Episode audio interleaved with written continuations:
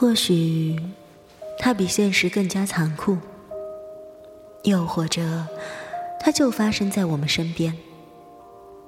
也许你说，这只是属于龙城那部分人的故事。其实，它就这样真真切切的，每天都上演着。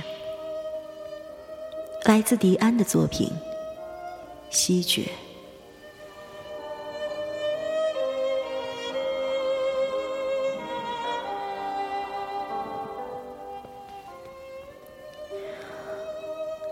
是你自己造的孽，你怨得了别人吗？大妈平静地说：“我把郑成功从郑东尼手里抢下来，轻轻地拍了拍他的背，看着他的小眼睛里含着的很清澈的泪水，我就决定了，我得把他从这个地方带走。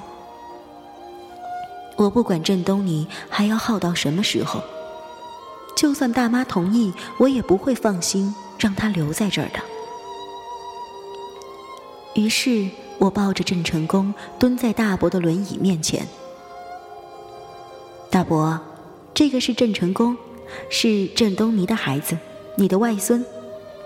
现在我们走了，过两天我再带他来看你。大伯的喉咙里发出一种奇怪的暗哑的声音。类似呜咽。我看到他用力的想要抬起他的右手，粗糙的手现在已经呈现出一种奇异的轻盈，像是粉蝶的翅膀那样，轻轻的扇着，却不能挪动。我看懂了他的意思，于是我抓起郑成功粉嫩的小手，让他去触碰那个。轮椅上面的手，那个苍老无力的手指。当他用这只漂亮的手把那个情敌打翻在地的时候，他应该没有想到吧？那就是他一生里最精彩的一瞬间。在我们的身边，争吵还在继续，不过那似乎都和我们无关了。我自己造的孽，我自己造的孽。哼，你还要不要脸？鬼才知道这种病是从谁那里得来的，说不定就是你干的好事，说不定就是你卖的那个男人身上带着的基因呢。我还没说什么，你还有脸来说是谁造的孽？怎么，不说话了？郑东尼继续逼近大妈。你反驳我呀，骂我胡说八道啊！你要是真的底气那么足，你就让我去做亲子鉴定啊！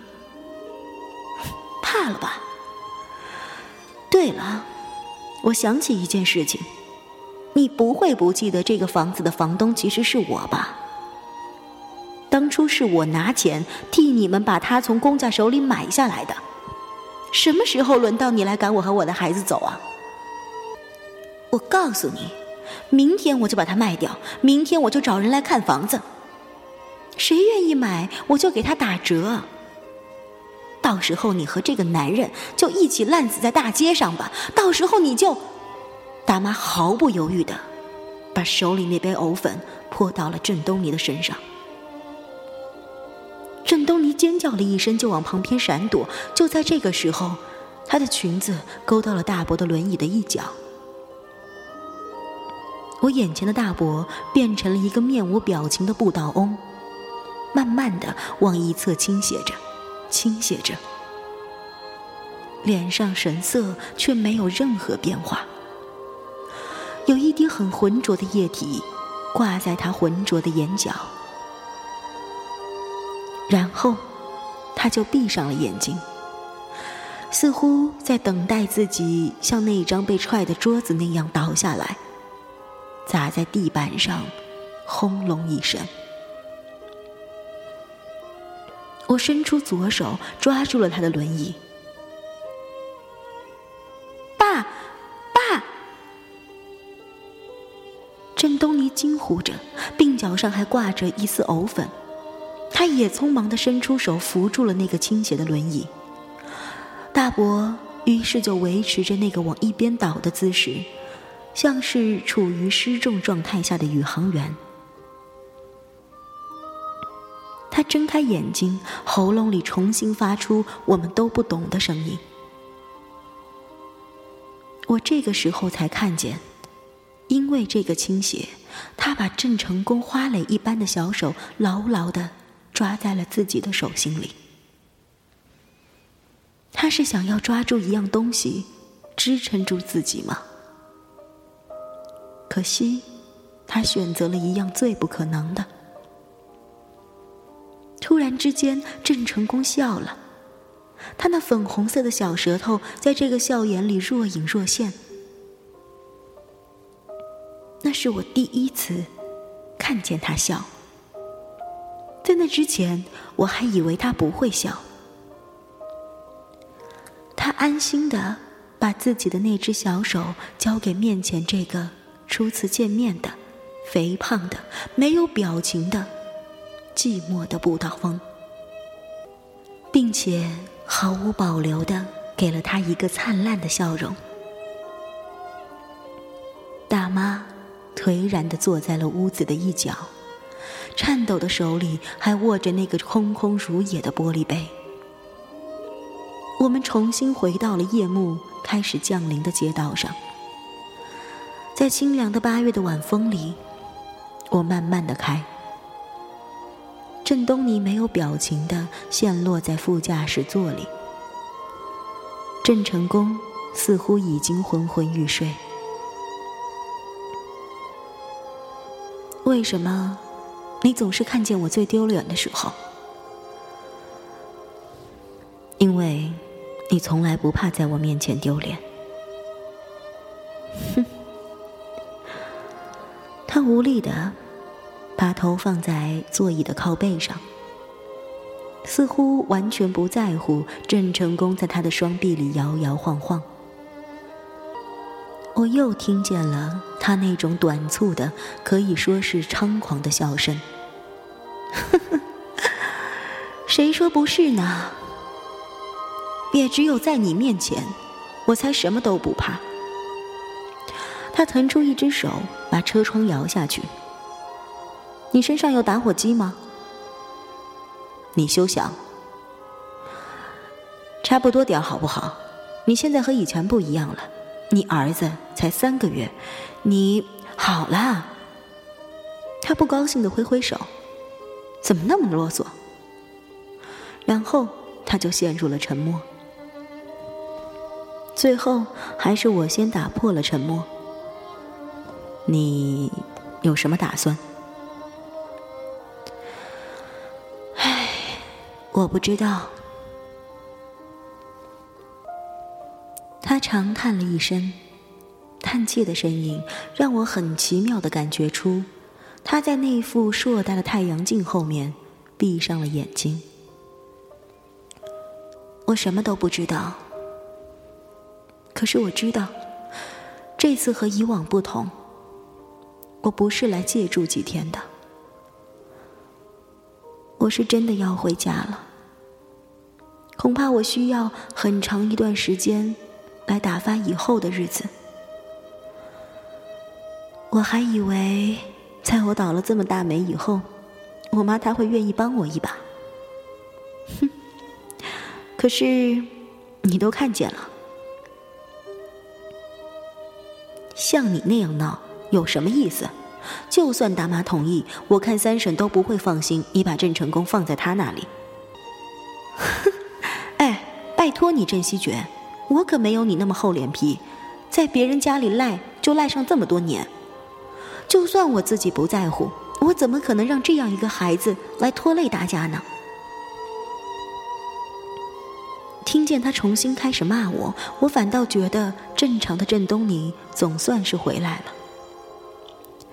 你相信我，没有任何一个人会嫌弃这个小家伙。自从郑成功生下来，三叔三婶每天都在为你回家做准备，他们甚至已经在讨论送郑成功上特殊学校的事情。没有谁把他当成是一个负担，是你自己想太多了。我受不了别人对我好，你知道的。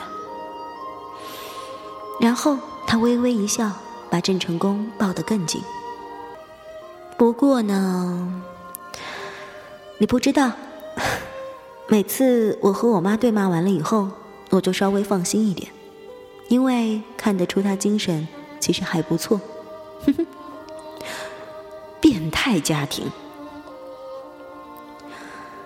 就在这个时候，我忽然看到郑成功小小的罩衫不小心卷了上去，露出来那一截白嫩的背脊上有三个青紫色，非常像是指痕的印记。他打孩子吗？我觉得背上的汗毛在一秒钟之内竖了起来。是胎记，郑东尼淡淡的说。我现在做梦都想着赶紧签字，一看见他我就反胃。接着，他像是想起什么来似的问道：“哎，你有没有外币的账户啊？”“没有。”“那这两天去中国银行开一个吧。”“这件事儿，我想让你帮我。”这个时候，江毅的短信又来了：“你帮我删掉吧。”他诡秘的一笑。哼，干嘛架子那么大？人家是真的挺喜欢你的。我懒得理他，而且这两天他找你是真的有事情。我转了一笔钱，暂时的放在他那里。他找你就是因为想要赶快把这笔钱给你。你帮我先收着，等过段时间我再来拿走。你就这么相信他？哼。他或者不是个好女人，可是她是个最够义气的朋友，是吗？这么好的朋友，你会不知道她已经结了婚？他沉默不语，只是呆呆的看着怀里的郑成功。全家人都在等着我们。三叔、三婶、南英、小叔、陈烟，以及一桌子五颜六色的菜。尽管每个人都认为自己做好了充分的心理准备，可是看到郑成功那张小鼹鼠一样很卡通的脸，他们还是不约而同的愣了一下。是郑南英的欢呼打破了短暂的沉默。呀，好可爱啊，小外星人！呀，赶紧让我抱抱，小宝贝啊！三婶非常熟练的把郑成功接了过来，然后嗔怪的看了郑东尼一眼。这么热的天气，尿不湿干嘛缠那么紧呢？还有我，我也要抱小宝贝。郑南英抱着婴儿的样子让我吃了一惊，因为他的动作看上去自然而然，水到渠成。一点儿都不像我第一次抱的时候那么紧张。小宝贝，你好。郑南英痴痴的看着他，几乎要看到他肉小的骨头里头去。刚来我们地球不久，一切都习惯吧？哎，你们火星和我们这儿不一样的，我知道。他的想象力开始泛滥了。郑成功小朋友呢，也像是感受到了自己正在享受着钻石级的待遇，非常受用的啃着他的小拳头。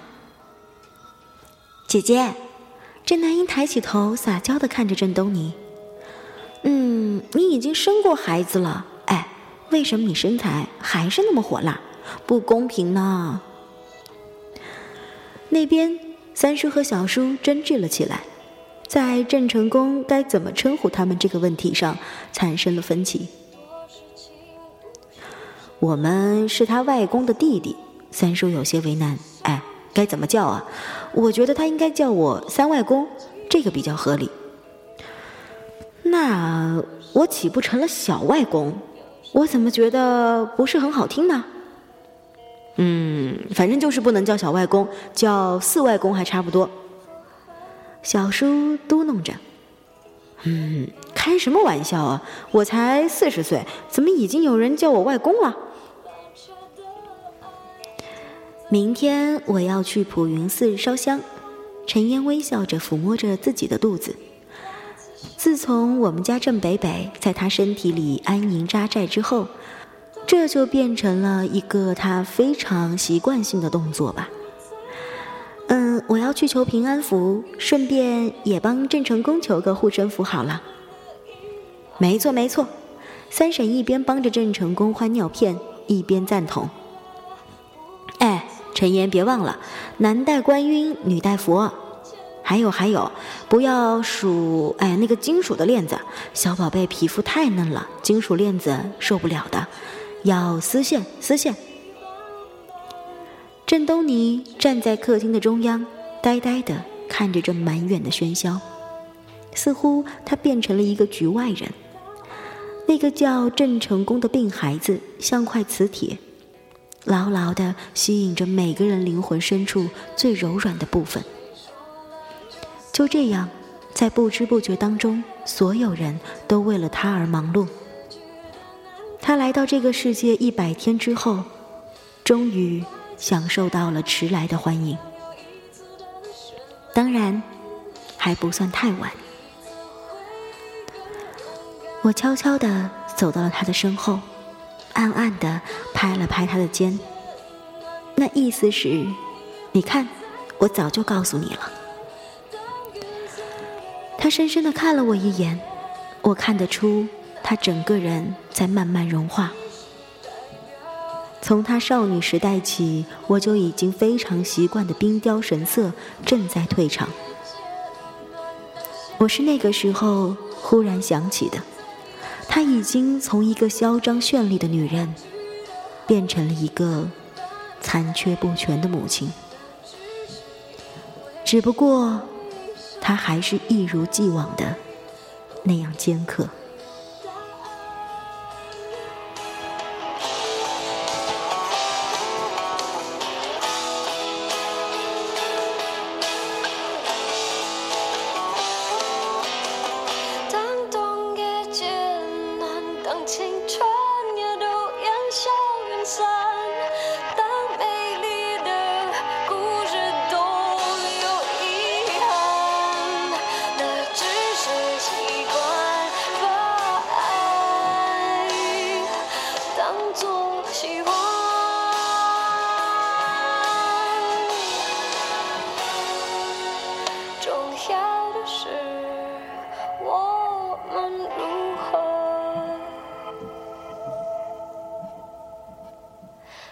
过。